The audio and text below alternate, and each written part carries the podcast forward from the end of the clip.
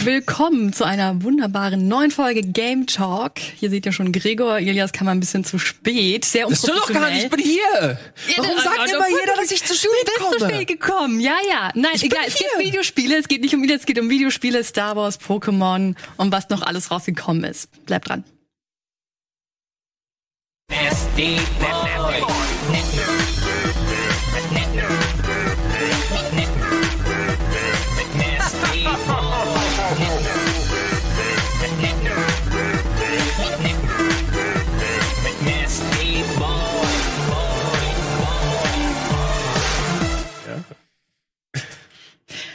Tut mir leid, Ilias. Aber Das man, finde ich wie, nicht sagt, nett. Ich wie sagt man so schön, die schlauesten Köpfe kommen immer zu spät. Außerdem ist, du weißt doch, so, ein- so ein Cold Opener, der macht Lust auf den Rest der Sendung. Ja, eben. Du brauchst, du brauchst so einen kleinen Spannungsbogen, den du aufbauen musst. Ne? Außerdem gibt's ja auch einen Grund, warum du zu spät bist, weil Ja, stimmt. Ich, okay, ich dachte, du kannst es Nein, Ich bin nicht zu spät gekommen. Ich Jetzt hab- hört mit dieser ich Narrative habe auf. ich hab eine perfekte Überleitung gemacht, damit wir weg können von diesem ganzen zu spät Talk. so, pass auf. hat's gesagt, Videospiele. Game Talk, Games. wir haben coole neue Themen. Ihr habt Spiele gespielt, ich hab Spiel gespielt. Und wir werden noch über Google Stadia und so ein Shit sprechen. so, so. Nennt man das das, schon mal die Stimmung für heute. Zu- Tsundere oder so beim Anime? Ach so, stimmt, Ja, ja. so ein bisschen, ne? Nur nicht so schlimm. Es geht noch, hält sich in Grenzen. Ja, schön, ähm, dass wir die Gelegenheit haben. Ich weiß gar nicht, hatten wir es in der drei Runde schon mal gemacht hier? ich glaube nicht, nee. Ich Ja, glaube ist doch schön. Da werden wir sehen, was das äh, neue Dream Team hier ist. Ja, auf jeden Fall wir. ja, ihr habt es schon erwähnt, wir haben einiges, was wir aufarbeiten können. Viele aktuelle Spiele-Releases. Wir sind ja mittendrin in der Oktober-November-Session des Jahres, also wo alles über uns hereinbricht, spieletechnisch. EA Mhm. bringt auch Games heraus, endlich mal. Wieder nach langer Zeit.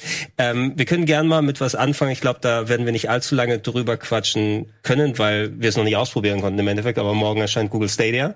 Stimmt, das können Ja. wir eigentlich schon mal ein bisschen ansprechen. Morgen erscheint es. Äh, Valentin und ich werden uns das morgen Abend anschauen, Mhm. ausgiebig. Ich glaube, aktuell ist das Slot 20.45 Uhr. Mhm. Und einige Kollegen durften das ja eigentlich schon testen, habe ich im Internet gelesen. Da bin ich ein bisschen enttäuscht, dass wir noch nicht da zu sehen. gab's, ich glaube, es gab so ein Angebot, ganz exklusiv, ihr dürft äh, einen Tag vorher gucken, ob die Server schon geschaltet sind oder nicht, was einen vernünftigen Test, glaube ich, nicht so direkt möglich macht. Nee, Ja, die, haben- übers Wochenende haben schon. Übers paar. Wochenende ja, auch schon? nee, tatsächlich schon länger. Ich glaube, die Kollegen von Vice, ähm, von Vice Gaming aus den Staaten, die haben das, glaube ich, so zwei Wochen lang getestet. Aha. Und ähm, im Zuge dessen ist jetzt auch ganz viel Kram zu Google Stadia erschienen, also Beiträge, Artikel. Und der äh, Tenor, um das ganz kurz zusammenzufassen, es funktioniert. Die Technik an sich ist beeindruckend, also es, es klappt. Ähm, aber der Service ist absolut grauenhaft und man sollte es nicht zum Start äh, abonnieren. Ey, von wegen auch, es funktioniert es ja immer so, gerade bei so einem Streaming-Service. Ich meine, wie gut hat, sagen wir mal, der Diablo 3 Online-Multiplayer funktioniert, bevor der Launch gewesen ist? Weil da hat's noch geklappt und als der Launch war, wurden die Server alle kaputt gehämmert. Ich durfte Stadia ja auch kurz ausprobieren auf der Gamescom, als es noch hieß, dass Doom Eternal ein Launch-Titel wird und jetzt natürlich nicht mehr. Ähm, äh, ich hab's da unter, unter kontrollierten Bedingungen. Das heißt, die Kabel waren wahrscheinlich direkt rangelötet ans Internet von der Gamescom und da konnte man es tatsächlich schon vernünftig spielen mit entsprechend zwar ein bisschen Artefakte, aber es Genau. ging schon. Ich weiß gar nicht, ob du das so vernünftig beurteilen kannst, überhaupt was die Qualität anging. Aber was, was, was heißt das dann, dass der Rest absolut grauenhaft ist? Funktioniert der Store nicht richtig, Nee, nee. das Spieleangebot? Genau, also das Spieleangebot ist zum einen äh, sehr dürftig. Also die haben, glaube ich, im letzten Moment haben sie noch mal zehn Titel hinzugefügt, sodass, Microsoft. äh, sodass der, also dass die Bibliothek auf 20 quasi aufgestockt wurde. Ähm, dazu kommen noch äh, diverse Features, die sie ganz groß angepriesen haben, aber zum Start nicht dabei sein werden. Du kannst, wenn du auf dem Smartphone spielen willst, kannst du das, glaube ich, nur mit einem Google Pixel machen. Also du hast nicht die Möglichkeit, das auf iOS oder auf anderen Android-Devices zu spielen. Du hast ähm, sowas, so Kleinigkeiten wie Achievement-Systeme sind zwar äh, mit drin, kannst du aber sehr umständlich aufrufen bis gar nicht. du hast Family ähm, Sharing gibt's zum Beispiel nicht. Family Sharing gibt's auch nicht. Also da sind so ganz viele Sachen, die halt irgendwann sich äh, ja kulminieren zu so einem zu so einem Batzen, der ja irgendwie halbgar wirkt. Ich glaube, es, so fühlt es sich auch an, dass es so ein so ein Soft Launch ist, dass sie. Ich habe nicht das Gefühl, dass Google da ganz groß jetzt mit der mit der Trommel wirbt und äh, auf seinen äh, Service aufmerksam machen möchte. Ich glaube, das kommt so mit der mit der Zeit und das ist, glaube ich, auch gut so. Wer jetzt wirklich krass davon abhängig ist, der könnte sich das vielleicht anschauen. Aber wenn man jetzt wirklich Bock drauf hat und sich da voll committen möchte, ich glaube, jetzt zum Start ist nicht der richtige Zeitpunkt, um Stadia zu, ähm, zu starten. Aber da werdet ihr morgen, glaube ich, nochmal ins Detail gehen. Genau. Ja, ich weiß auch nicht, ob das so eine schlaue Idee war von Google, das wirklich jetzt schon auf die Schnelle alles rauszubringen und jetzt noch mal da ein paar Games und nee, ihr könnt nicht alles, was wir jetzt beworben haben, schon nutzen. Also Google Assistant geht nicht. Du kannst noch nicht mit den äh, Drittcontrollern spielen, also Xbox oder PlayStation. Und da fand ich eigentlich ganz interessant, was für Spencer gesagt hat. Ja, wir lassen uns halt Zeit, weil das ist halt einfach noch was ganz Neues und es wird noch ein paar Jahre dauern, bis Streaming richtig funktioniert, aber es ist auf jeden Fall die Zukunft und da lassen wir uns auch mal gerne Zeit. Glaubt ihr, dass da so ein bisschen das, das Epic Store-Phänomen dann greift? Weil der Epic Store ist ja auch recht verfrüht gelauncht, mit sehr viel fehlenden Features verglichen mit den anderen. Und die haben ja sie wirklich dann ähm, in die Nesseln gesetzt mit den ganzen Exklusivsachen, die eigentlich ja positiv für die Entwickler sein sollten, aber im Nachhinein viel an der Spielqualität mit den fehlenden ganzen Features dann gemacht haben. So viel Exclusives hast du jetzt ja nicht, was Stadia angeht. Ähm, du hast dieses Guild, glaube ich, mit dem Y, Ja. ne? dieses Das Live-Adventure. Game. Auch nur okay sein soll. was zumindest halbwegs interessant wäre, das würde ich gerne mal ausprobieren. Ansonsten aber ist das meiste eben Multiplattform, also vielleicht kommt deswegen nicht so der Backlash. Mich würde es primär tatsächlich interessieren, weil jetzt mein Rechner ist, glaube ich, nicht stark genug, um Red Dead Redemption 2 in voller Pulle zu spielen. Und das wäre für mich zum Beispiel mal ein Grund, wenn die da ihre Hardcore-Rechner da haben, wie gut schaut das eigentlich mit dem Streaming aus? Und äh, ich bin auch sehr gespannt, ich glaube Thumper war mit dabei als so ein Genau. Musikrhythmusspiel und also wirklich ein Musikrhythmusspiel anzubieten über einen Streaming-Service, puh, ja, da, da wird sich wohl beweisen, ob es überhaupt vernünftig funktionieren kann. Guitar Hero wäre super. Through the Fire and Flames auf Experte. Da können wir es richtig Und ich testen. krieg nicht mal meinen Fernseher vernünftig kalibriert, ja, ich muss ja, noch über das Internet machen. Aber das, das fand ich so interessant an dem äh, Weiß-Artikel, dass die Technologie, die, die ist halt da und die funktioniert. Also er hat, ähm, Patrick Klepek war das, der hat sowas wie Destiny gespielt, Mortal Kombat und äh, hat das auch stellenweise so mit zum Starbucks genommen und da einfach gezockt. Und da meinte er, äh, so kommt es zumindest im Artikel rüber, dass es, es funktioniert und es sieht vernünftig aus. Du hast nicht ständig Artefakte, je nachdem, wo du dich halt befindest und wie dein äh, Datenvolumen aussieht oder dein Datenzugang, ähm, sieht das Bild dann entsprechend aus, aber es sah immer, es war immer vernünftig und er konnte das immer gut spielen und er nie äh, Input-Lag gespürt. Also und richtig auch mit 4G oder so, also mit ähm, Handy, Internet. LTE dann. Ja. Ja. Ja. Und das ist dann einfach für mich ein, ein Attest, dass das dass schon mal der der erste der erste Stein gelegt wurde und dass das Fundament quasi da ist und jetzt muss nur noch der Service nachkommen und das ist halt das Ding diese, diese ganze Problematik mit dem Service, das ist ein Problem, das man lösen kann. Du kannst neue Spiele hinzufügen, du kannst die ganzen Features äh, reinbauen und deswegen finde ich das gar nicht so verkehrt, dass sie, ähm, dass sie da jetzt nicht ganz groß äh, steil gehen damit und sich damit auch ein bisschen Zeit lassen. Die Kommunikation ist halt absolut grauenhaft, die sagen gar nichts, man weiß nicht, was was da äh, Phase ist. Ähm, aber das das harte, das das Wichtige, dass der das Herz, also da, die Technologie, die funktioniert und das finde ich schon mal, das ist schon mal geil. Auf jeden Fall, Ja. ja. Wobei man sagen muss, mit 10, 10 Mbit hat er auch gemeint, hat es nicht so funktioniert mit LTE. Ja. Und ich glaube, in Deutschland haben sehr viele 10 Mbit und vielleicht nicht unbedingt mehr. Also Ja. 20 sollte man auf jeden Fall haben, falls sich jetzt irgendeiner denkt, oh, ich habe es mir bestellt, aber ich habe nur 10, äh, 10 Mbit, dann lasst es lieber sein und äh, bestellt es ab. Weil Im, Im kleinen Fenster dann sonst nur spielen.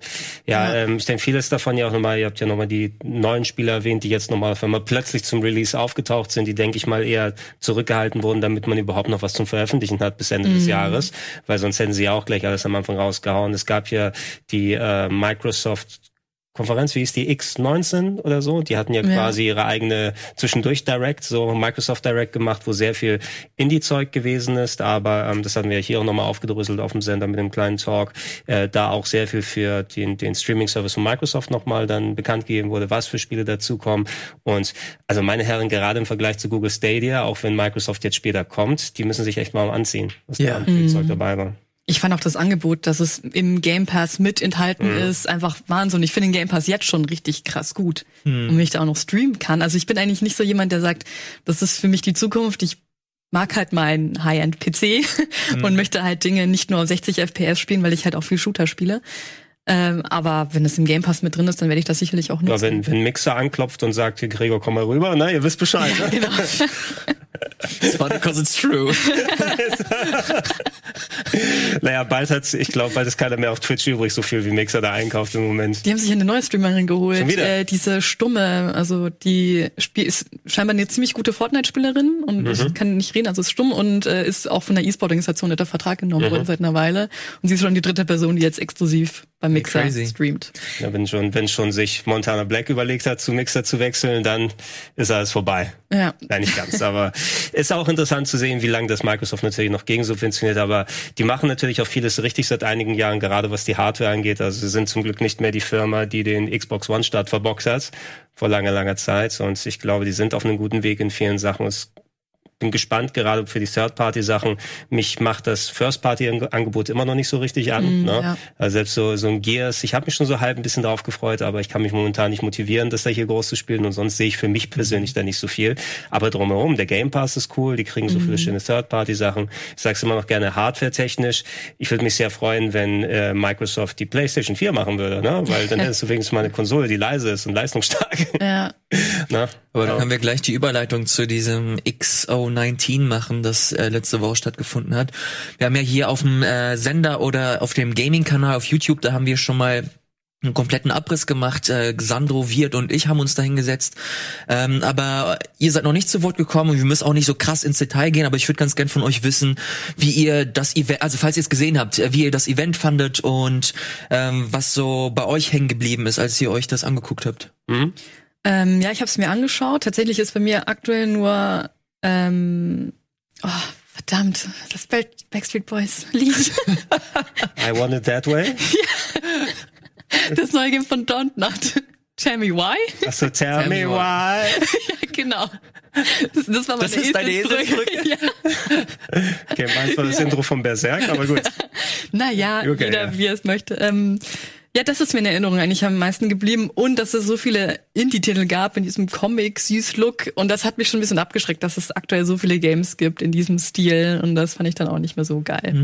Ja, ich habe so nebenbei verfolgt, weil ich parallel noch ein bisschen ähm, gearbeitet habe und äh, laufen lassen am Abend. Und es war, also ich hatte den Eindruck, es war jetzt die Indie-Veranstaltung hauptsächlich, ne? Ein Indie-Titel nach dem anderen. Und auch, die hatten ja geladen in London ist es gewesen, ne? Und entsprechend, ich weiß nicht, ob das Publikum so direkt erwartet hat, jetzt die äh, Indie-Kracher einem nach dem anderen sozusagen zu bekommen. Und zwischendurch mal das eine Spiel war das jetzt mit den von Rare, mit den ähm, Rehen. Everwild heißt das. Everwild. Ja. Ich habe es auch, habe ich nicht ganz verstanden, was es genau sein soll. Ich mir den Trailer nicht nochmal angeguckt. Danach. Nein, also der Trailer sah echt schön aus, finde ich. Aber das ist im Grunde das neue Open-World-Spiel von, von Rare. Ja. Also, die sind da, also die sind da gerade noch in der Pre-Production, 50 Leute entwickeln da dran, ähm, haben aber diverse ähm, Stellenanzeigen au ausgeschrieben und soll wohl das nächste große Ding sein, wahrscheinlich dann mit der neuen Konsole oder wenn die neue Konsole, nee, nicht wenn die neue Konsole erscheint, das ist ja nächstes Jahr, im Laufe der nächsten Jahre.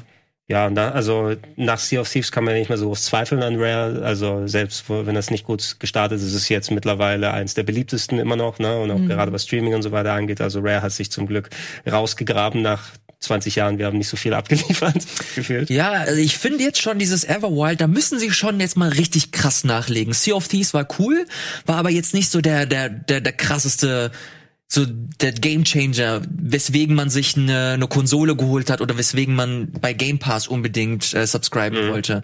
Ich finde schon, dass Everwild, das geht schon sehr in die Richtung Horizon Zero Dawn, God of War, also die wollen schon so ein fettes Oh, Prestige-Ding haben. Meinst du wirklich? Also ist es, wird es ein fettes Prestige-Ding? Ich da glaube- ein kleines, da ich läuft glaube ein Reh schon. herum und du guckst es an. Oder? Nee, nee, guck dir mal, ich- das, das wird angepriesen als das nächste große Open-World-Spiel von, Okay. äh, von Microsoft.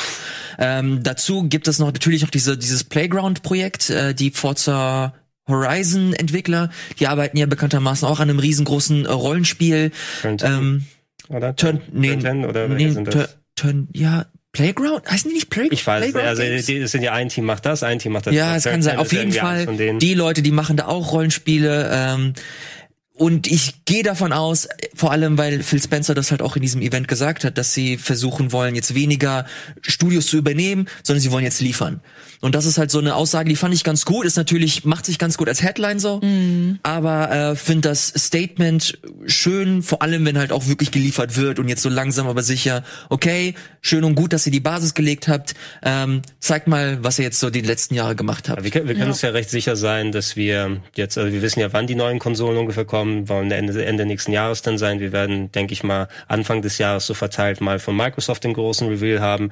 Ich weiß nicht, ob sie sich das zur E3 aufsparen oder vorher was machen. Ich bin mir ziemlich sicher, von Sony werden wir alle frühestens im Februar vielleicht was haben. So war es bei der PS4 damals, dass du dann noch so ein Lead-Up von sieben, acht Monaten hast, bis du dann die Veröffentlichung hast. Und ähm, ja, die beiden äh, müssen mal konkretisieren, die beiden Firmen einfach, wie das dann ausschauen wird. Nicht nur von der Hardware, nicht nur von den Controllern her aus, also als die, die Specs, die wir bisher mitbekommen haben, sondern du brauchst ein konkretes Launch-Line-Up. Du musst wissen, worauf du dich freust. Und ähm, wenn es am Ende bei Microsoft zum Beispiel genauso ausschaut wie bei der Xbox One, nur jeweils eine Zahl höher am Ende steht bei den Titeln, also eine Halo, Halo 6, Halo, äh, Forza 8 und so, dann ist es noch nicht ganz für mich. Deshalb brauche ich sowas wie das Ding von Rare, da muss noch mal ein bisschen was nachkommen. Aber die Frage ist, ob Microsoft das eigentlich möchte, weil alle ihre Exklusivtitel erscheinen auch am PC. Du hast den Game Pass für den PC. Das bedeutet, sie schränken sich ja schon ein. Also viele Leute, die einen PC haben, der einigermaßen gut läuft, die brauchen jetzt nicht wegen eines Exklusivtitels sich jetzt noch extra eine Xbox-Konsole holen. Dadurch gehen ja ein paar Verkäufe auch dann flöten. Ich glaube, darum geht's Microsoft gar nicht mehr. Denen geht's nicht mehr darum, dass sie Konsolen, äh, also viele Konsole verkaufen. Die, äh, denen geht's, glaube ich, eher darum, dass sie die Spieler in ihre Infrastruktur holen und sie in die in dieses Microsoft-Kosmos-Ding. Und deswegen ist Game Pass halt so fantastisch, ähm, dass sie jetzt super viel da rein investieren. Das ist halt so ähnlich wie wie Netflix. Netflix ist gerade auch ein Unternehmen, das enorm viel Geld ähm, verliert und nicht das ganz nicht schwarze Zahlen schreibt, aber sie bauen gerade richtig krass ihren Katalog aus. Und das wird im Long Run, also wenn alles gut geht, wird sich das auf jeden Fall lohnen und rentieren. Und da geht Microsoft jetzt so den ähnlichen Weg. Sie versuchen jetzt diesen Game Pass so gut wie nur möglich zu bestücken mit ganz vielen krassen geilen Spielen jetzt auch was First Party äh, äh, Projekte angeht. Und das wird dann im Long Run, vor allem wenn du das halt für 10 Euro anbietest monatlich oder 15, das wird sich halt auf jeden Fall auszahlen. Es ist, es ist mega smart und finde es auch cool, dass sie versuchen, so ihre eigene Nische zu finden. Nintendo hat so ihre Switch und das ist so generell so sein Mikrokosmos für sich. Äh, Sony PlayStation ist so sein, äh, ist so ein traditionelles Unternehmen, versucht so die, äh, die alte, die alte Schule zu fahren, womit sie auch Erfolg haben. Aber Microsoft kann das irgendwie nicht mehr, weil sie haben irgendwie entweder nicht die, die Ressourcen, die sie etablieren wollen oder investieren wollen. Sie haben vielleicht nicht die Expertise, was auch immer, I don't know. Auf jeden Fall hat es die letzten Jahre nicht geklappt. Und jetzt so ihre eigenes, ihr eigenes Ding aufzuziehen, finde ich schön. Es war, es war ja auch konkret der Versuch ja auch mit der Xbox One. Da sollte es ja eigentlich das Medienzentrum bei dir daheim sein. Du solltest deinen TV-Receiver durchschleifen lassen. Du solltest gleich Internet da haben mit der Kommentarfunktion. Das Kinect sollte quasi deine komplette Fernbedienung für alles sein. Und es hat ja in der Form nicht funktioniert, weil es Hardware basiert. Ich denke natürlich primär von der typischen Konsolenzocker-Seite aus. Und ähm, selbst wenn du äh, als Microsoft quasi Leute an deinen Service binden willst, was jetzt quasi als Gateway dann der, der Ultimate Game Pass oder so ist. Ähm, ich weiß auch nicht, das ist dann sehr ähnlich wie so eine äh, Netflix, äh, so Subscription, ein Abo bei Netflix, was du da hast. Theoretisch, ich weiß nicht, ob ich da so wirklich im, im System von Microsoft drin bin, wenn ich mir jetzt keine Hardware oder eine Xbox One hole, sondern nur für den PC, weil mein PC ist jetzt nicht so stark, aber ich kann mir durchaus vorstellen, bei ein paar Titeln, da spiele ich den mit 720p in 30 Frames, ist mir dann auch relativ egal, solange ich dann kein teures Gerät stehen haben muss. Aber dann ist die Hemmschwelle kürzer für, oder kleiner für mich zum Beispiel zu sagen, ich abonniere den Game Pass nur für einen Monat, wo gerade mal ein Spiel draußen ist, was ich gerne spielen möchte. Und ich nutze zwar die Vorteile mit, aber ich lasse mich nicht wirklich auf das Ökosystem von Microsoft ein, weil die so schnell äh, Ausstiegspunkte da haben. Ich habe mich halt nur gefragt, ob sie dann vielleicht doch drüber nachdenken, dass die nächste Konsole einfach wesentlich günstiger wird. Für Sven hat ja schon gemeint, die Xbox One war einfach viel zu teuer. Das kann sein, dass sie jetzt sagen, okay, wir setzen jetzt auf unseren Service, wir machen unsere Konsole wesentlich günstiger und dadurch holen wir noch mehr Leute ran und die kriegen dann die Erfahrung und merken, hey, das ist eigentlich mega geil, was wir da machen. Nur, nur ein Streaming-Gerät dann geben am Ja, Ende, genau. ne? wo du die, die ähm, Xbox Streaming 50 Euro Box oder so haben kannst. Ne? Das hast du ja schon mit der Xbox One S Digital Only. Ja, genau. Wobei Ja. die, die ist nicht günstiger, die hat einfach nur das Laufwerk nicht drin. Ne? Sie ist nicht günstiger. ist, glaube ich, nicht, nicht mal wirklich günstiger als Okay. die andere. äh, um auf deinen Punkt zurückzukommen, äh, finde ich valide. Finde aber ganz interessant, wie ich so jetzt mit mit Sky Ticket zum Beispiel, um das mal als Beispiel zu nehmen. Sky ist übrigens kein Sponsor oder so, äh, deswegen Disclaimer hier. Danach nicht mehr. Aber ich habe mir Sky Ticket äh, äh, Anfang des Jahres oder im Laufe des Jahres für Game of Thrones geholt und hab mir gedacht, ich werde es mir nur für Game of Thrones holen. Son dann mache ich dann äh, dann kappe ich das wieder und bin damit äh, for good. Und dann ist Game of Thrones zu Ende und dann kommt plötzlich irgendeine neue Sendung, dann kommt Barry. Okay, geil, habe ich Bock, gucke ich weiter. Und dann kommt jetzt Watchmen, finde ich geil, gucke ich weiter. Und das ist so dieses dieses typische ähm, ja, Streaming-Phänomen, das ich jetzt auch bei, bei Xbox sehe, dass man sich vielleicht, okay, das neue Halo kommt raus, ich hole mir das, ich hole mir den Game Pass nur dafür. Und Moment, ich habe Halo durchgespielt, okay, bevor ich, bevor das jetzt ausläuft, was gibt's denn noch so? Und dann sieht man halt Gears 5 oder da sieht man noch die nächsten krassen Titel von Microsoft. Deswegen, äh, ich finde das super spannend. Keine Ahnung, wie das äh, dann am Ende für Microsoft ausgehen wird, aber äh, sehr, sehr spannend Ja, mitzuverfolgen. das, das muss ich auf jeden Fall auch mal gucken. Also bei den ganzen, mein Game Pass ist jetzt ausgelaufen zum Beispiel, gab es diese Aktion vor einiger Zeit, wo du das irgendwie packst da noch was drauf und dann wird's umgewandelt zum PC Ultimate Game Pass und einige Leute haben sich auf einmal irgendwie drei Jahre gesichert durch Tricksereien. Mega smart. Codes. Meins ist jetzt ausgelaufen und ich hatte jetzt so nicht groß nervig. Ich hatte geguckt, oh, ist vielleicht bei EA, dass ich mich mal wegen Star Wars da anmelden kann, aber die haben es gar nicht drin im EA Access, der ist Ach auch ja? entsprechend günstiger. Du kriegst eine Möglichkeit, glaube ich, einen Rabatt für Star Wars zu, zu haben ähm, beim, beim EA Access. Und ich setze das bei mir dann auch gleich mit den Fernseh-Streaming-Services, weil ich persönlich, ich will mir dann einfach nicht irgendwann zu viel machen. Das wird ja eh expon äh, exponentiell Oh ja. steigen. Na, spätestens wenn Disney Plus hier ist. Ich werde zum Beispiel wahrscheinlich, Netflix benutze ich zwar auch noch recht häufig, aber ich werde das mal vielleicht mal auslaufen lassen und eher sagen, ey, ich habe zwei TV-Streaming-Services, maximal und vielleicht ein Gaming-Streaming-Service, weil am Ende, ich will keine 100 plus Euro Rechnung nur für Streaming äh, potenziellen Streaming-Kram daheim haben. Man könnte- aber je, ja. jeder agiert da natürlich anders. Man kann da natürlich auch überlegen, man wartet, bis ein gutes Angebot da ist. Mhm. Okay, jetzt sind da drei neue geile Serien draußen, dann schließe ich wieder ein Abo ab, schaue alles zu Ende und kann den ja wieder abbestellen. Das ist für die Leute, die richtig viel Geld sparen wollen. Wann kommt Crackdown 4, ne? Ich bin zu voll für sowas. auf der, auf der E3, da haben wir ähm, den Xbox Showcase besucht und da hat jeder Besucher so eine äh, so eine Platin-Card von, von Game Pass Ultimate bekommen und die liegt bei mir zu Hause für ein Jahr ähm, und ich warte nur darauf, bis ein geiles Spiel kommt, auf das ich richtig Bock habe, bis ich den endlich einlösen kann. Aber solange bleibt das schön auf meinem Schreibtisch. Auf deinem Schreibtisch Guck, lag. guck, guck mal, dass es nicht abläuft oder so, ne? Ja, ja, mal ich glaube Ablauf. Ablaufdatum ist so Juni 2020 oder so. Bis dahin Okay. muss ich den irgendwie eingelöst haben. Trag dir lieber eine Erinnerung ein oder Ja, so. das war das Geile bei diesen, wenn du dir ein altes Spiel, äh, je- mittlerweile altes Spiel, aber als es noch diese ganzen Multiplayer-Codes gegeben hat, ne? Wo du, weiß ich, du kaufst dir dann das Call of Duty und da brauchst du den Multiplayer-Code eingeben, damit du es nicht gebraucht weiterverkaufen Ja, kannst. stimmt, die die hatten auch ein Halter Haltbarkeitsdatum. Ja. ne? Ja, Neues stimmt. Spiel gebraucht gekauft, ist es abgelaufen? Vor drei Jahren. Geil. Aber mittlerweile ist eh alles freigeschaltet, aber ein Glück, dass diese Ära auch vorbei ist. Ah, stimmt, das war diese ganze GameStop-Geschichte auch, dass du das nicht Ja, es ist nicht wiederverkaufst. genau, das ist Ja. kein Wiederverkaufswert oder weniger hat, sonst musst du dir für 10 oder 20 Ja. Euro dann nochmal diesen Service dazu buchen. Das ist absoluter Kokolores, ey. Ja. Äh, wir könnten natürlich jetzt weitermachen. Wir haben auch Spiele gespielt. Ja. Wollen wir mit den Spielen jetzt erstmal ähm, weitermachen oder die nächste News? Weil auf jeden, es gibt auf jeden Fall noch eine. Ich würde noch die letzte News machen. Ja, ne? wir haben ja noch bis zur Werbung, glaube Ah, ich, kann man stimmt, okay. diskutieren und dann Ja. gibt's mal fette, fette, fette Games. Alles klar. Apropos fette Games, wer spielt ja noch Anthem von euch? Entschuldigung. Nope. Ich habe noch nicht angefangen. Ich habe ich hab äh, letzte Woche äh, billige, günstige Spiele bestellt und ich habe nochmal geguckt, was Anthem kostet, wenn ich es vielleicht nochmal als Untersetzer für 5 Euro ausprobiere. Aber die wollen immer noch 20 Euro haben dafür. Wow. das war mir ein bisschen viel. Ich habe seit der Beta nicht mehr gespielt, aber ich bin auch kein Loot-Shooter-Mensch. Und um kurz abzuschweifen, ich habe Borderlands 3 durchgespielt und gegen Ende hat es mich richtig angekotzt. Also ich Ja. kann mich einfach nicht mit Loot-Shootern anfreunden.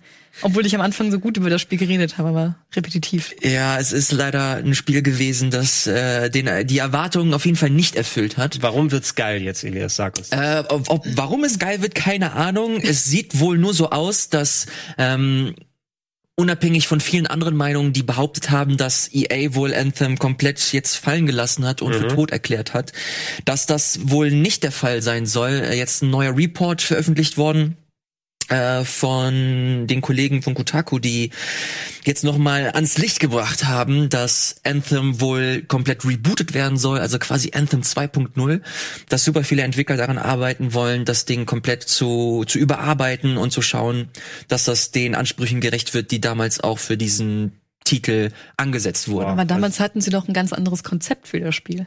Also das ist, das ist auch so ein Punkt, dass die Konzepte an sich sehr oft während der Entwicklung, was an sich ja auch normal ist, bloß sollte man am Ende irgendwie noch die Kurve kriegen, das ist hier leider nicht passiert. Ähm, die, die Konzepte sind hin und her gewechselt, man wusste letzten Endes nicht, okay, worauf sollte man sich konzentrieren. Dann ist denen irgendwann aufgefallen, okay, fuck, das Fliegen funktioniert richtig toll. Äh, versuchen wir das Spiel in, im letzten Moment noch irgendwie darauf zu fokussieren.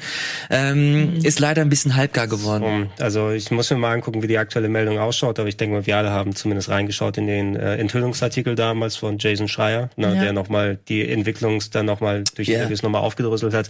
Und das war eh eine ganz krasse Geschichte mit hier sehr viel Crunch, der da passiert ist, sehr viel Konzepten und Arbeit, die einfach ins Nichts dann geflossen ist. Plus, du hast ja noch die Frostbite Engine, ne, die eigentlich nicht dafür Oh, ja. geeignet ist, weil ist eine tolle Engine, wenn du lokalisierte Shooter machst, ne, aber für alles andere müssen die speziell gemacht werden. Und ähm, ich hoffe mal, dass sie das jetzt sinnig machen. Also im besten Fall hast du vielleicht noch mal so eine so eine Story, wie es bei äh, hier, hier ist noch einmal das äh, Spiel von den fünf Leuten No Man's Sky, da.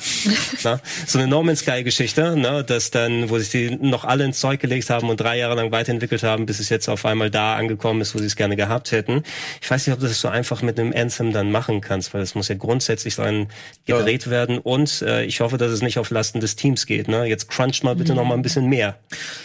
Ist es dann ein Update einfach nur oder muss man das nochmal Boah, bezahlen? ey, der, der Artikel, der lässt das sehr vage. Also es, es, es steht auch im Raum, dass eventuell ein komplett neues Spiel veröffentlicht wird, dann aber, dass die Anthem-Erstkäufer natürlich nicht zu, zum vollen Preis äh, zur Kasse gebeten werden, sondern dass, da sie- dass sie das entweder deutlich reduziert oder vielleicht sogar kostenlos, äh, man weiß es Free nicht. to play, free to play. Ähm, aber es soll auf jeden Fall daran gearbeitet werden. In welchem Ausmaß wissen sie selber auch noch nicht. Sie sind gerade in dieser Konzeptphase, also so heißt, heißt es zumindest im Artikel, dass man da viel herumexperimentiert und schaut und finde, das ist auch gut und wichtig, weil das ein Stück weit auch so ein bisschen ähm, so die Glaubwürdigkeit verkauft. Also du hast du hast deine Glaubwürdigkeit mit Anthem eigentlich schon komplett verspielt und jetzt diese No Man's Sky Geschichte, wie du sie erwähnt hast, sie haben sich ähm, aus diesem ganzen Shitstorm haben sich wieder hochgearbeitet und jetzt ist No Man's Sky eines der der der größten und wichtigsten Spiele halt in diesem in diesem Service Bereich, auch wenn sie jetzt nicht diese typische Destiny Schiene fahren, aber sie machen so ihr, ihr ganz eigenes Ding. Und ich glaube, dass Anthem auch genau so eine Story braucht, dass es halt diese typische Headline, Spiel X war erst scheiße, jetzt ist es gut, spielt es. Ja, Und das, das ey, es ist wichtig auch für Bioware, weil ich hatte fast Ja. eher den Eindruck, dass ähm, jetzt mit den ganzen Negativschlagzeilen, die dazugekommen sind, ob das vielleicht sich für EA eher rentieren würde, den Namen einfach ad acta zu legen und die Leute auf andere Studios zu verteilen. Was mich jetzt dann aber verwirrt ist, es kam nicht letztens mega viele News raus, ja, äh, Dragon Age kommt jetzt in zwei Jahren raus oder sowas und Mass und- Effect ist und auch Ja, gerade. stimmt, war gerade in der. Seven Day, ne, nur 7. Also- November und dann, wir machen auch noch Mass Effect irgendwas. Du musst im Grunde sehen, die haben eigentlich seit Mass Effect 2 kein Spiel mehr gehabt, was nicht zumindest auf die eine oder andere Art auf die Fresse bekommen hat. Ne? Mhm. Mass Effect 3 im Nachhinein f- vergessen vielleicht wieder auch einige, weil es so lange her ist, aber das hat ja so einen Shitstorm wegen dem Ende ausgelöst, dass manche Leute sich dann beleidigt, beleidigt gefühlt haben, einfach weil es nicht in die Richtung gegangen ist, ähm, wie das da zusammengefasst. Und nachdem Dragon Age Inquisition, ja, hat Game of the Year gewonnen in einem Jahr, wo es nicht so viel los war, anscheinend. Ähm, ich hasse dieses Spiel. und dann hast du war echt Andromeda und Anthem und irgendwie, also die sind in der Bringschuld mal wieder was Geiles zu machen, ne? Selbst Ja. die, die und Bethesda Game Studios oder die, die, die Fallout-Teams hier, Ja. die müssen wieder mal was Geiles abliefern. Weiß Ja. nicht, ob das ein reworked Anthem dann ist, um die Firma zu retten. Weil, also das wird's auf jeden Fall nicht alleine sein. Ich gehe sehr stark davon aus, also in dem Artikel steht auch, ja, sie werden, sie arbeiten gerade auch an einem Mass Effect. Dragon Age soll ja bekanntermaßen kommen. Und wenn jetzt so ein gutes Anthem noch dazu kommt, ich glaube, das ist gar nicht mal, gar nicht mal so verkehrt. Also ich würde es dem Team auf jeden Fall wünschen. Ich, äh, den Artikel, den du vorhin erwähnt hast, diese ganze Enthüllungsgeschichte rund um die Entwicklung von Anthem, das ist absolut grauenhaft, was da, was da passiert ist. Und wenn das halt wirklich alles stimmt, dass stellenweise ähm, Autoren, während die Cutscenes produziert wurden, neue Cutscenes schreiben mussten oder Cutscenes umschreiben mussten, das ist allein bei uns hier schon stellenweise die Hölle, wenn wir irgendwas schreiben, wir produzieren und währenddessen müssen wir es umschreiben und dann wieder produzieren. Also äh, selbst hier in diesem Mikrokosmos ist es ekelhaft und wenn ich es mir in diesen Millionen Budget-Bubble mir vorstelle, holy shit. Ja, du hast, du hast ja gerade so, das ist immer so eine Arbeitspipeline, die du natürlich hast. Gerade in so einem großen Projekt wie ein mega großes Videospiel, was noch als Service funktionieren muss. Sobald du irgendeine Änderung machst, nee, da ist, sind schon die Grafiker, die an dem Ja. Bereich arbeiten. Oder das haut komplett die Arbeit der Programmierer um, die sich um den Teil des Multiplayers gekümmert haben. Ne? Und äh, wenn du mit so, mit heißer Nadel überall dran herumstrickst, da kann so viel kaputt gehen. Du hast die Frostbite Engine gehabt, du hast die, ähm, ja, Diktate quasi vom ähm, hier, wie ist der Gustafsson oder so, der, der ähm, Chef bei EA, der quasi Ja. dafür Ja. Ja. zuständig gew gewesen ist. Also kann ich auch empfehlen, lest euch den Artikel gerne noch einmal durch. Ne? Also passt wie so ein verlorenes Kapitel zu dem Blood, Sweat and. Pixels. P äh, Pixels. Mhm. Blood, Sweat and Pixels. Mhm. Ne, ähm, auch ein sehr schönes Buch und da kann man einfach mal so einen Blick in die Spieleentwicklung bekommen, wo jeder, der danach noch ähm, das Argument von wegen, oh, das sind die faulen Entwickler wieder und haben dieses Feature nicht gemacht oder deswegen ist das Spiel so, gebt euch mal ein bisschen Perspektive, bitte. Ich würde es denen auch gönnen, auf jeden Fall, dass sie es noch hinkriegen. Norman Sky hat's geschafft, Rainbow Six hat hat's geschafft. Warframe, glaube ich, hat auch dazu gezählt, die haben es geschafft. Also Destiny. das- also die, die diese, ich finde das ganz witzig, dass alle Service-Spiele irgendwie erstmal scheiße sind, dann gut, dann wieder scheiße und dann sind's wieder gut. Ah, wie Google Stadia. Wir haben als, ey, keine Ahnung. Keine, ich ich ähm, wünsche den Teams auf jeden Fall nur das Beste. Und wenn das, ähm, wenn das am Ende dann doch was wird, dann profitiert am Ende der Spieler. Und Ja, wenn eben. das der Fall ist, dann ist das doch ganz Warum, schön. warum muss ich gerade an Ubisoft denken? Irgendwie kann man da auch noch eine, eine Brücke schlagen, aber ja. Wir Ja, gut. schlagen, wir schlagen jetzt erstmal eine Brücke in die Werbung, sind dann gleich wieder zurück mit äh, ganz vielen aktuellen Spielen, unter anderem Star Wars und Pokémon. Pokémon Pokémon. und ganz viel mehr. Bis gleich hier bei Game Talk.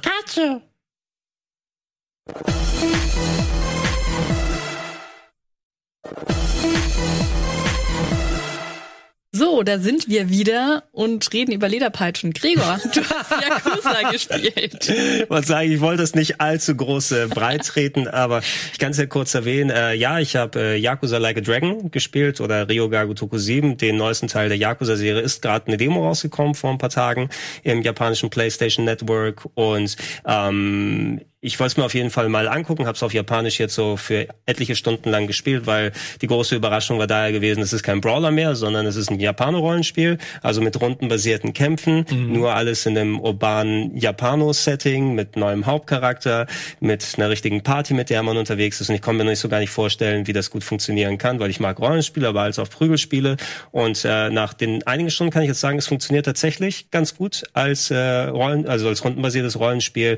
Du hast ein typisches Überkreuzmenü, du hast verschiedene Skills, die du anwenden kannst. Das sieht ein bisschen so sehr aus wie bei den Brawlern hier, weil das alles eben in den eigentlichen Locations stattfindet und immer so ein leichte, du hast immer so eine leichte Bewegung bei den eigenen Charakteren und den anderen, aber es ist wirklich klassisch rundenbasiert. Ne? Und äh, es hat ein Jobsystem, was äh, groß ausgearbeitet ist, äh, mit Finde ich äh, nette Gags, wie man das verbaut hat, denn um da deinen Job zu wechseln, musst du aufs Arbeitsamt hingehen. Du kannst dir dann eine neue Profession aussuchen, wo du dann neu, hier sieht man so ein bisschen so Kleidung, kannst du so eine Art Party-Hengst sein, wo du mit einer Champagnerflasche angreifst oder der Hip-Hopper, der coole Hip-Hop-Moves hat. Ähm, ja, und gespielt hat sich's auf jeden Fall ganz interessant. Ist jetzt noch nicht so ganz der Megakracher gewesen, weil ähm, es wird viel davon abhängen, ob dir das Kämpfen irgendwann mal auf den Sack geht oder nicht. Ja, weil zumindest die Ladezeiten sind fix in die Kämpfe rein oder raus. Die waren teilweise schneller als die Brawler-Kämpfe, die man äh, vorher hatte. Und ähm, ich denke mal, das wird sich ganz gut verteilen. Die neue Location war jetzt nicht so prall für mich. Da konntest du auch nur die Hälfte bereisen. Du bist jetzt in Yokohama, ein bisschen südlich von Tokio unterwegs. Und das ist nicht nur das Vergnügungsviertel, sondern da bist du teilweise in so Häuserschluchten gewesen. Story konnte ich natürlich nicht wirklich nachverfolgen, außer ein paar kleinen Gags, die man wieder gefunden hat. Ähm, und äh, ja, ich werde auf jeden Fall das finale Game dann auch mal zocken. Es funktioniert als Japano-Rollenspiel. Ich weiß nicht, ob du dir damit aber nicht so die ähm, Fanbase madig machst, die natürlich voll auf Brawler steht dann die ganze Zeit. Wir haben da gerade ein Bild gesehen und das habe ich auch auf äh, irgendeiner Social Media Plattform gesehen, ich glaube auf Twitter oder so. Da hast du so alte Männer in Windeln, die auf dem Boden liegen. Ja. Was, Und hast du mein Video angeguckt? ich habe ich, ich hab das, ich hab das irgendwo auf Twitter, glaube ich, gesehen. Äh, kann, the Car-Simulator. Naja, okay, also soll, soll ich mal ausholen? Ne? Also bitte in, in ein, zwei Sätzen. Ein, okay, in ein, zwei Sätzen. Nein, es gibt diese sogenannten Sub-Stories im Spiel. Ja, ja. Also das sind die Sidequests, die man dann Ja. angehen kann. Und ähm, in einem der früheren Yakuzas äh, ging es darum, dass man irgendwie einen Club gecrashed hat, wo ältere Businessmänner quasi sich äh, von jungen Damen haben äh, mit dem Fläschchen füttern lassen und äh, weil sie das, da, da, da war es gerade, warte mal, da war es Ja, gerade so, ne? und äh, mit dem Fläschchen füttern lassen und äh, ja, du brauchst ja auch ein Release oder so von dem ganzen Arbeitsleben. Das Ding ist, dass die natürlich, sobald du da ankommst, hast du was gegen unseren Lebensstil und dann kannst du mit denen dich erstmal kloppen, aber dann äh, trinkt ihr auch ein Fläschchen auf Freundschaft, ne, ein Fläschchen Milch. Und äh, die helfen dir zum Beispiel später als Summons aus im Kampf, weil du kannst dann auch, ähm, wie bei Final Fantasy, Summons machen, ne? zum Beispiel irgendwelche ähm, Hummer, die dann kommen und Leute in die Nase zwacken, oder der mit den Babys, äh, mit der Babywindel, der kommt vorbei und dann schreit er so laut, dass die Gegner betäubt sind. Ne? Oh Gott. Und da gibt's Pachinko. Okay. Ich freue mich auf das neue. Ja, wir sei schon. Ilias, du musst tolerant sein. Nee, ich ich finde das Ja? in, ich find interessant. Whatever floats their boat. Don't kink shame, mein Freund. Ja. Ja. Im PlayStation Network for free zu haben. Ja. Äh, sehr schön. Wir machen weiter. Chiara, du hast auch das ein oder andere Spiel hoffentlich gespielt. Was hast du uns mitgebracht? Ich habe Need for Speed gespielt, unter anderem. Oh ja, das habe ich auch. Und ich bin ja eigentlich ein riesen Need for Speed-Fan. Also Wirklich? Ich habe nie jemanden diese Worte sagen gehört. Ich bin ein riesiger Need for Speed Fan. Naja, ich habe seit äh, okay, das, ich dachte gerade, Gameplay funktioniert nicht. Ähm, seit Carbon fand ich noch okay, seitdem habe ich keinen Teil mehr gespielt, weil ich dann alles andere blöd fand. Most Wanted ist mein Lieblingsspiel. Das, ich äh, sagen? das neuere Most Wanted aber, ja? ja, klar. Ja, da ist, es gibt ja mehrere, die Most Wanted Nein, ich heißen. meine nein, ich mein das erste Most Wanted. das erste meinst du, ja. Ja. Und mir hat das Fahren aber jetzt hier so viel Spaß gemacht. Also was für- für mich wichtig ist, ist halt Polizei und äh, ja, ein bisschen Tune und Rennen. Und du hast halt eigentlich eine Mischung aus allem, was ich eigentlich an Need for Speed gut finde. Du hast hier am Tag ähm, mehr oder weniger legale Rennen, wo man auch mal einfach einen Baum umfahren kann. Und Eine Bushaltestelle oder alles, was oder Mauern. ist, ja. ja, also dein Auto wird dadurch so gut wie gar nicht zerstört. Das da kann leichte Kratzer. Ja, ich meine, da hat man halt die Lizenz nicht bekommen, beziehungsweise die Automarken haben gemeint, nee, wir wollen halt unsere Autos halt nicht kaputt sehen. Ähm, kann man niemandem was vorwerfen. So. Wenn man sich das so ansieht, das könnte jedes andere Rennspiel. Warum ist das jetzt, wa- warum sollte Für ich... mich ist es einfach nur, ich habe Bock, gegen die Polizei zu fahren und die zu ärgern und die ganze Zeit wegzurennen und die zu takedown. Das fand ich bei Most Wanted cool, dass du dann einfach. Aber du kannst keinen Takedown hier machen. Ja, genau, Ne? das vermisse ich ein bisschen, dass es keine Takedown gibt. Äh, gibt. Ich habe eine Tankstelle gesehen, damit kannst du allerdings nur dein Auto reparieren, dreimal maximal. Und ich hatte gehofft, das Ding fliegt in die Luft, hat aber nicht Ja, ich will, äh, aber du, du reparierst sie, indem du eine Zapfsäule umfährst. Ich bin Zumindest- einfach nur durchgefahren. Du kannst durchfahren, aber ich konnte auch eine Zapfsäule umfahren, dann war mein Auto repariert. Also. Da dachte ich, okay, dann fahre ich immer nur Zapfsäulen um. Äh, Eine Frage, wa- warum ist das, warum ist dieses Need for Speed jetzt da? Also wa- was macht es anders oder besser gegenüber dem Vorgänger? Weil alles, was du gerade gesagt hast, ich könnte auch den Vorgänger oder den Vorvorgänger spielen und ich hätte immer noch das, was ich von dem Need for Wie, Speed wie möchte. gesagt, ich habe nach Carbon aufgehört, weil das andere schien mir einfach zu Racing-mäßig, zu, Okay, also zu, so vor, in vor, Richtung Forza meine ich. Ja, da kann, da kann ich aber auch ein bisschen was dazu sagen. Ich habe die meisten ja in den letzten Jahren dann auch nochmal gespielt. Also ich bin sehr großer Arcade-Racing-Fan. Nicht speziell nur von Need for Speed, aber gerade die Criterion-Sachen, die Burnouts habe ich sehr gerne gespielt. Und Criterion ist ja irgendwann mal aufgegangen bei EA quasi. Die haben sich auch um die ähm, Need for Speed-Teile gekümmert. Ne? Ich glaube, mittlerweile ist es ja auch wieder ein bisschen anders verteilt. Wer ist das Team jetzt, das das hier macht? Ist ja auch wieder so ein Team, was extra dafür abgestellt ist. Ähm, und die mischen so gern ein bisschen mal hin. Die sind mehr in der Arcade-Racing-Ecke drin, also ist wirklich eher weniger auf Simulation bedacht, aber die versuchen natürlich immer wieder so ein Gimmick zu finden. Und beim letzten Need for Speed war es ja so, dass es gerade in diese ganze äh, Lootbox-Geschichte von Battlefront 2 mit aufgegangen ist, weil das hatte dieses Okay. Upgrade-System. An sich hat das auch okay funktioniert als Open-World-Racer, nur hast du da deine Autos abgegradet, indem du irgendwelche Karten dir verdient hast. Und da hast du dann äh, random Loot-Elemente bekommen, mal einen besseren Auspuff und solche Geschichten. Und äh, es hat sich leider so angefühlt, äh, als ob du dann die ganze Zeit immer wieder die gleichen Rennen machen musst und dann hoffen musst, dass du die richtige Karte freigeschaltet bekommst zum Upgraden. Und sowas mag ich zum Beispiel persönlich nicht. Ne? Ähm, bei dem hier haben sie jetzt verzichtet auf solche Upgrade-Systeme, sondern du hast hier diesen Tag- und Nachtwechsel als so zentrales Element, ähm, dass du selber bestimmen kannst. Bei Tagrennen sind so ein bisschen legaler, obwohl das auch alles auf der Straße stattfindet. Ne? Du, du racest um Geld bei Tag ne? und am, Ja, gut, in der Nacht um Street Cred, irgendwie sowas. Ja, aber bei Tag hast du ja auch richtige Strecken, die dann ähm, abgeschottet sind. Mhm. Was ich aber komisch finde, ist, wenn ich ganz normal durch die Stadt fahre und mit 180 Sachen oder sowas an der, an der Polizei vorbei, dann Mhm. lässt die mich einfach in Ruhe. Wenn ich nachts ganz normal in, in erlaubter Geschwindigkeit Mhm. fahre, werde ich sofort gejagt. Okay, ich habe es auch mal probiert. Ich bin mal, da war eine Polizei, ich weiß gar nicht mehr, was jetzt Tag und Nacht. Ich habe es ja letzte Woche auf dem Sender hier gespielt und ich bin mal bei einer Kreuzung angehalten, weil da ein Polizist war. Es ist nie auf äh, Grün gegangen, sondern es war permanent rot die ganze Zeit. Ich glaube auch bewusst. Und ähm, irgendwie die reagieren jetzt nicht auf klassisch Verkehrsregeln, sondern da ist irgendwie so ein Trigger mit bei. Was ich dann schade finde, ich mag auch jetzt gerade, wenn du so ein Spiel hast, wo es diesen Polizei und äh, davor flüchten Aspekt gibt, ist ja seit den ganz alten Need for Speeds immer wieder mal drin, dass du hier eben nicht dieses Schadensmodell oder dieses Takedown-Ding hast, ne? dass du andere Autos in die Bande rammen kannst und dir dann einen Vorteil verschaffst. Hier hast du auch ein sehr, sehr rudimentäres Schadensmodell eben klar. Ich weiß, dann hast du vielleicht nicht die Möglichkeit, Lizenzen von allen echten Autobauern drin zu haben. Aber da würde ich als Rennspielfan fast eher sagen, anstatt diese unzerstörbaren Edelkarren zu haben, wo ich nicht wirklich an dieses, dieses Duell haben kann auf der Straße vernünftig, was bringt mir dann, dass ich wirklich einen Nissan oder einen Mazda fahre Ja. am Ende? Äh, weil äh, es, es sah gut aus. Ich habe die PS4-Version gespielt. Auf dem PC ist wahrscheinlich noch mal einen Tacken besser ausschauend. Ne? Das Ähm, hatte ja schon genau. visuell gerade nachts mit dem Regen eigentlich einen coolen Look gehabt. Mir kam es ein bisschen karg vor in den ersten Stunden, wo ich es gespielt habe. Und du musst mit dem damit zurechtkommen, dass so alle Gegenstände an der Seite, an der Fahrbahn einfach komplett durchfahrbar. Du siehst gerade Ja. hier, ne? Fährst durch einen Baum durch, durch eine Laterne, das ist eine Bushaltestelle und ähm, ja, da darfst du auf solche Sachen eigentlich gar nicht achten.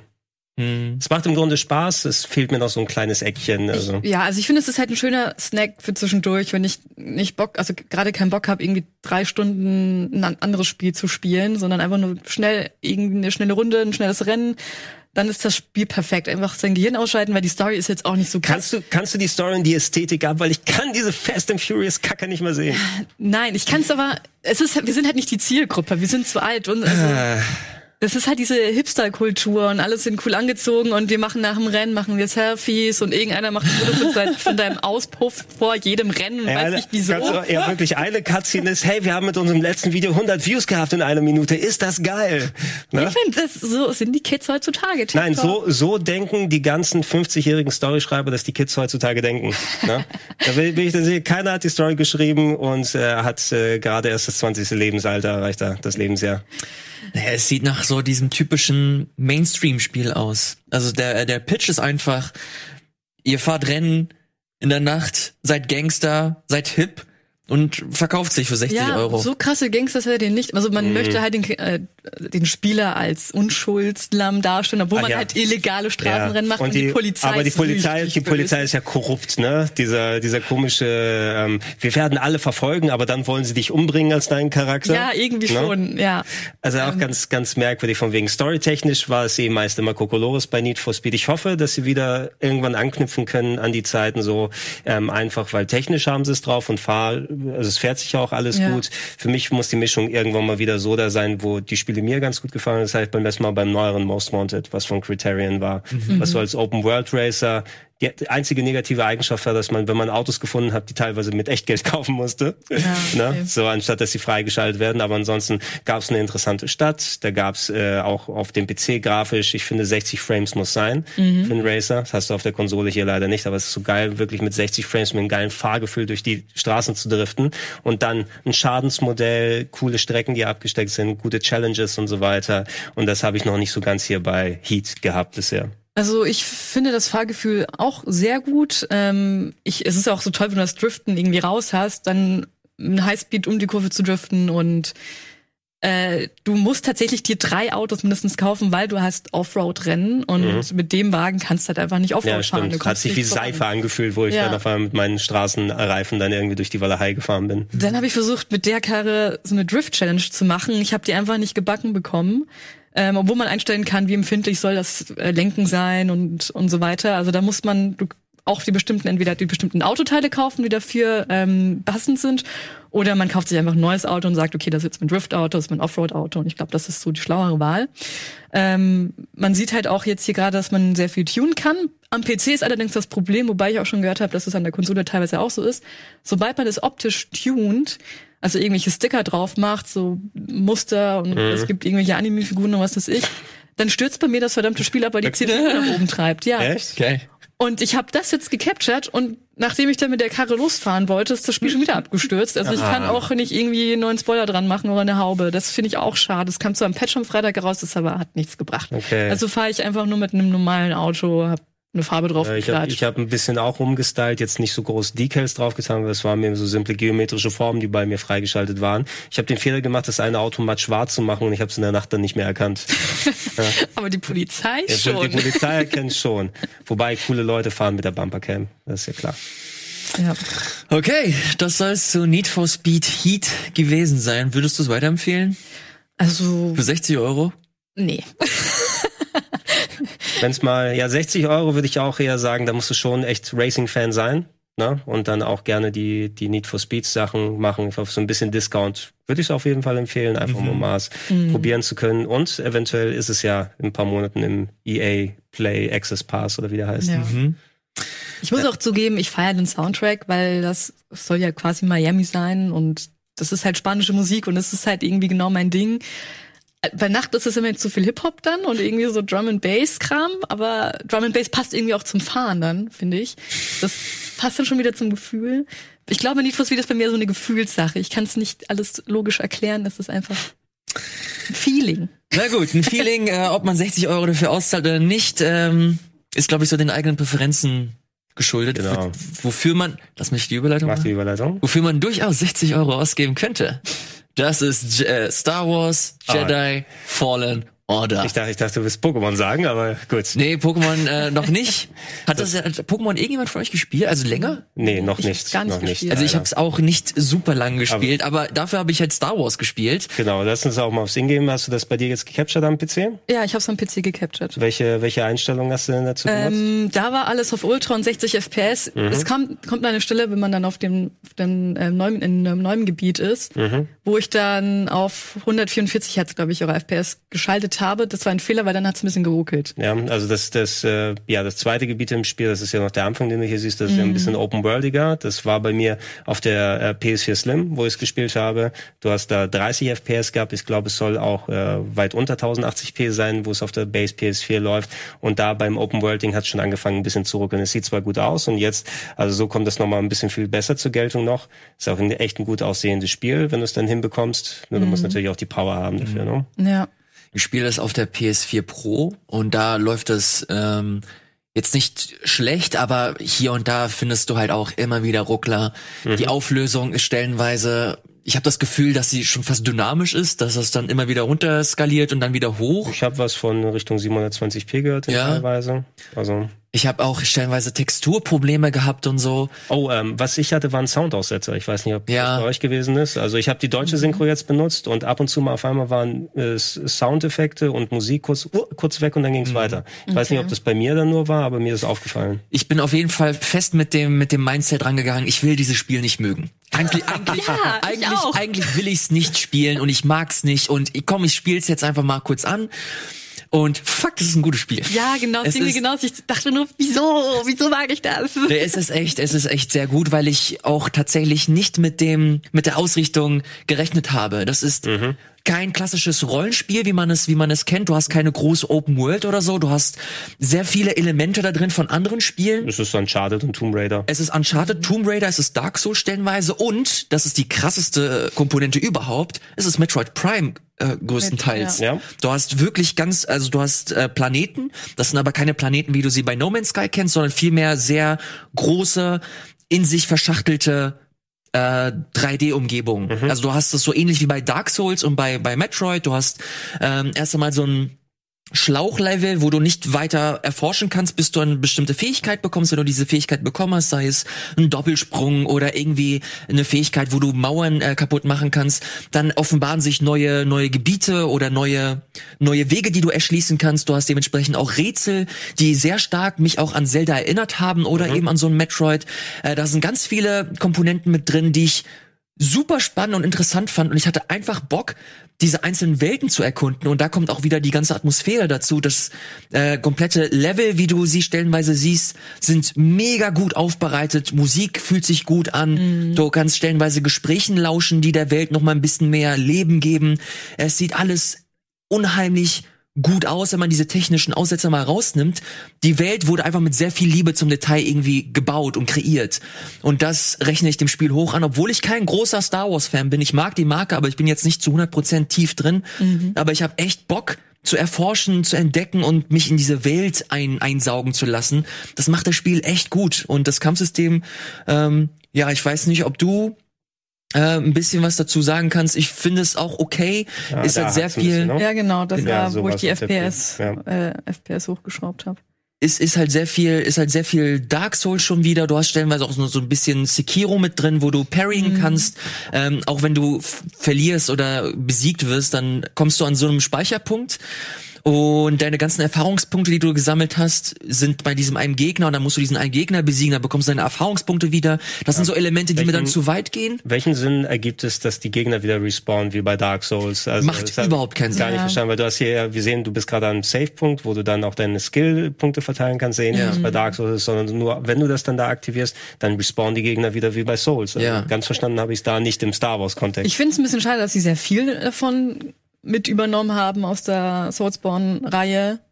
Hätte ich jetzt nicht gebraucht. Ich finde das Kampfsystem eigentlich ganz in Ordnung. Ich finde das Trefferfeedback hätte, könnte ein bisschen besser sein. Ja. Weil das Lichtschwert wirkt eigentlich, als könnte man einfach so durchfassen. Also das, wie gesagt, das geht ja auch mal in eine Wand rein oder am Boden und wenn du dann jemanden schlägst, dann fühlt sich das nicht so wuchtig an, habe ich das Gefühl. Die, gerade was das Lichtschwert angeht, ich erwarte jetzt nicht, dass du komplett zerstörbare Umgebung, aber sowas hast, sondern du hast maximal dieses Muster, was du vielleicht in eine Wand malen kannst. Und es kann ja nicht alles so aus äh, mega festem, lichtschwertfestem Metall dann gebaut Ja. sein. Na, Die Gegner müssen auch nicht durchgehackt werden, aber es, es wirkt auf mich ein bisschen, fast schon ein bisschen impotent, das Lichtschwert.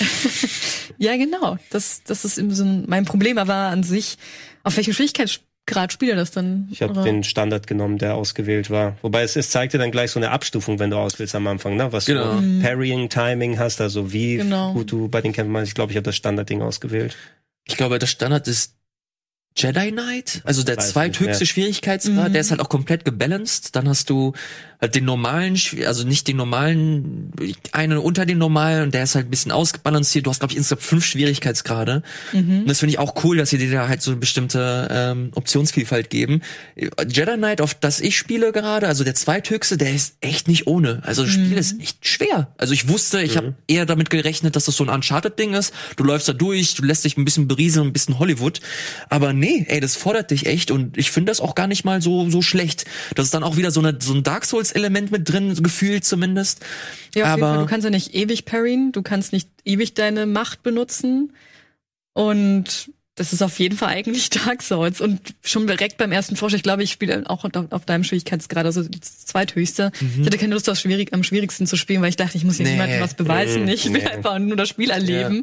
Und ja, äh, bei diesem blöden Frosch bin ich am Anfang auch irgendwie drei, vier Mal gestorben, bis ich Der ist aber habe, auch echt, echt fies.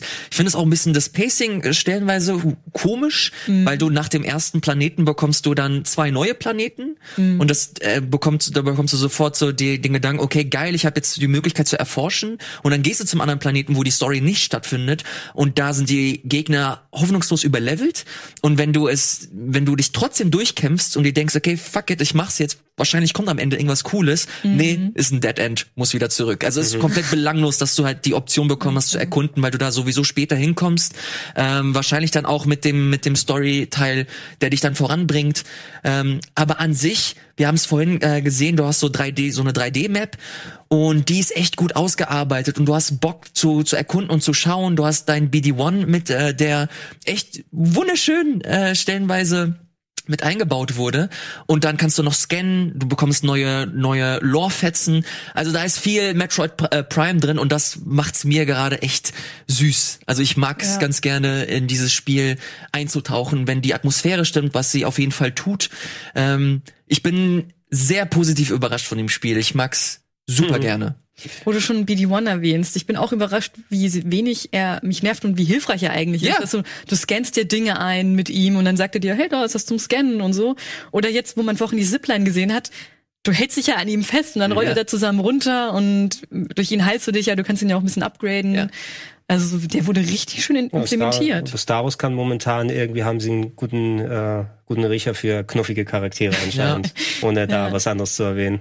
Und auch, äh, zumindest sollte man das erwähnen, das ist das äh, erste EA-Spiel seit langem, das so ziemlich gute Bewertungen und Rezensionen bekommt. Ist auch das erste Spiel seit langem, das nicht auf der Frostbite-Engine Ja, basiert. das ist stimmt. Das ist Unreal Engine 4 ne? Ja. und äh, ich glaube, das äh, habe ich auch so ein bisschen gehört. So, das wird intern bei EA diskutiert. Einfach, wenn die schon die Chance hatten, mit der Unreal Engine das zu machen, dass es nicht immer Frostbite sein soll. Und wie gesagt, auch Frostbite funktioniert für die Spiele, die darauf geeicht sind, auch gut, Ja. aber eben nicht für alle anderen Genres.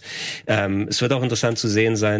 Hat jetzt gute Kritiken bekommen. Ne? Der Tenor ist tatsächlich wesentlich positiver, als man es hätte erwarten können. Wobei Respawn Entertainment natürlich auch gute Singleplayer macht. Also es ist aber ein klares Singleplayer-Spiel, was EA eigentlich nicht mehr machen wollte in der Zukunft. Ja. Ne? Und wenn jetzt diese Signale von der Käuferschaft und von allgemein der, der, den Kritikern dann entsprechend gesetzt werden, dass zumindest das nicht das letzte sein soll oder der letzte Brotkrumm, der den Singleplayer-Fans dann entgegengeworfen wird. Weil ich brauchte jetzt nicht ein Loot, äh, Schwert-Shooter, irgendwas oder Multiplayer-Elemente da drin. Aber genau deswegen hat es mich so überrascht, weil ich genau das erwartet habe. Also zumindest irgendwelche Loot-Sachen, die du dir nochmal anziehen kannst, dann werden deine Werte nochmal erhöht. Aber das ist so ein, so ein klassisches Spiel, das du vor fünf Jahren oder so Ja, gespielt Kleidung hast. gibt's aber da drin, ne? Ja, genau, aber das ist halt wirklich einfach nur kosmetische Natur. Ja. Das Spiel will dich so, so, so fern wie nur möglich von den ganzen Menüs halten und das mag ich super gerne. Also wirklich ohne Scheiß, tolles Spiel. Hab richtig Bock da weiterzumachen. Ich würde gerne, wenn du schon von tollen Spielen redest, die letzten zwei Minuten nutzen, Minuten nutzen, ähm, dass du vielleicht ein bisschen was zu Pokémon sagst. Ja, Ja. ich Vielleicht würde, Ein Fazit oder sowas. Boah, Fazit ist schwierig. Ich habe echt nicht so lange gespielt. Also ich bin bis zur ersten Naturzone gekommen. Das ist halt die Zone, wo du ähm, das erste Mal mit vielen Pokémon konfrontiert wirst und das so ein bisschen Breath of the Wild-artig aufgebaut ist. Ich mag's gerade noch ganz gerne. Der Anfang ist so ein bisschen Handholding, also zu sehr noch an der Hand gehalten. Ähm, das mag ich nicht so, aber das kennt man so ein bisschen mittlerweile von den Pokémon-Spielen. Ich würde es gerne noch ein bisschen mehr spielen. Man sieht hier im Hintergrund schon diese ganzen Raid-Punkte. Äh, die habe ich noch gar nicht ausprobiert zum Beispiel. Man kann hier zum Beispiel dann auch so Schemen von anderen Spielern sehen. Äh, das ist auch so eine Komponente, die jetzt das erste Mal mit dem mit dem Titel dazukommt, dass da so ein bisschen so eine MMO-Komponente mit reinkommt. Äh, das habe ich alles noch nicht gesehen, deswegen will ich ungern krass ins Detail gehen. Ich habe auf jeden Okay. Fall Bock, das weiter zu spielen. Das, sind aber nicht wir gerade mit der Kamera da, ne? ja, ja, ich bin mal gespannt, wenn ihr es mal ein bisschen länger gespielt habt, als jemand, der eben nicht so tief drin ist in der Materie. Ich habe aber die, diese, diese ganze Wut, die sich entladen hat über das Spiel von den Hardcore-Fans, die ganze Hashtag Dexit-Diskussion, um was Ja. da gegangen ist. Einfach das Spiel selbst muss ja jetzt zeigen, was es drauf hat, Ja. äh, trotz der ganzen Unkenrufe, die es dann gegeben hat. Oder Aber- ob es einfach nur ähm, gebrochene Fanboy-Herzen sind, die erstmal ganz Ja. laut waren. Aber was mich interessiert, warst du schon in so einer offenen Area? Ist, sieht die wirklich so karg aus? Ich meine, da ist ja wenig Flora Das, jetzt. das ist diese Wild Area, von der ich äh, gesprochen habe. Und die sieht leider auch halt dementsprechend so aus. Also man muss auch dazu sagen, es ist kein super schönes Spiel. Und wenn du das mit, mit großen anderen Titeln wie Breath of the Wild oder Mario Odyssey vergleichst, dann stinkt meiner Meinung nach Schwert und Schild deutlich ab optisch. Aber ähm, ich finde, im Kern treffen sie halt irgendwie noch so diesen, diesen Ton von Pokémon und es funktioniert. Es macht bisher Spaß, auch wenn es hier und da noch nicht perfekt ist. Aber was ich bisher gehört habe, auch von Markus, der jetzt den Game 2 Beitrag macht, der hat deutlich länger gespielt oder hatte die Möglichkeit, deutlich länger zu spielen. Und der ist positiv, glaube ich, angetan und Wirt hat das auch ein bisschen gespielt, findet es auch cool. Ich will mich auch noch mal ähm, mehr Zeit in diesen Titel investieren, bis ich dazu mehr sage. Aber bisher macht's das ganz gut. Freue mich mehr äh, da zu spielen und will versuchen auch diese ganze National Decks Geschichte will ich erstmal außen vor lassen. Ich will erstmal wissen, okay, was kann das Spiel, was mir vorgetischt äh, wurde, was kann es? Äh, und wenn es die Sache gut macht, dann werde ich es dementsprechend hier auch äußern. Sehr gut. Dann sind, warten wir schon sehr gespannt darauf und bedanken uns natürlich wieder bei euch fürs Zuschauen, Leute, denn unsere Zeit ist leider schon vorbei. Wir wünschen euch aber noch einen wunderschönen Abend. Bleibt bei Rocket Beans Genau. TV. Endgegner Luigi's Mansion dann im Anschluss. Krass. Ja, spielen Simon und ich. Und nicht vergessen, äh, Samstag, Sonntag, ganzes Wochenende Shenmue 3. Alter, und parallel wird hier gerade ein Review-Talk zu Star Wars äh, aufgezeichnet. Genau, stimmt. Also richtig viel Action. Checkt gerne den YouTube-Kanal äh, Rocket Beans Gaming ab oder auch die, alle anderen Gaming-Kanäle oder andere, vor Unsere, allem unsere. Rocket Beans Kanäle, das wollte ich damit sagen. Ähm, gehabt euch wohl, vielen Dank und bis bald.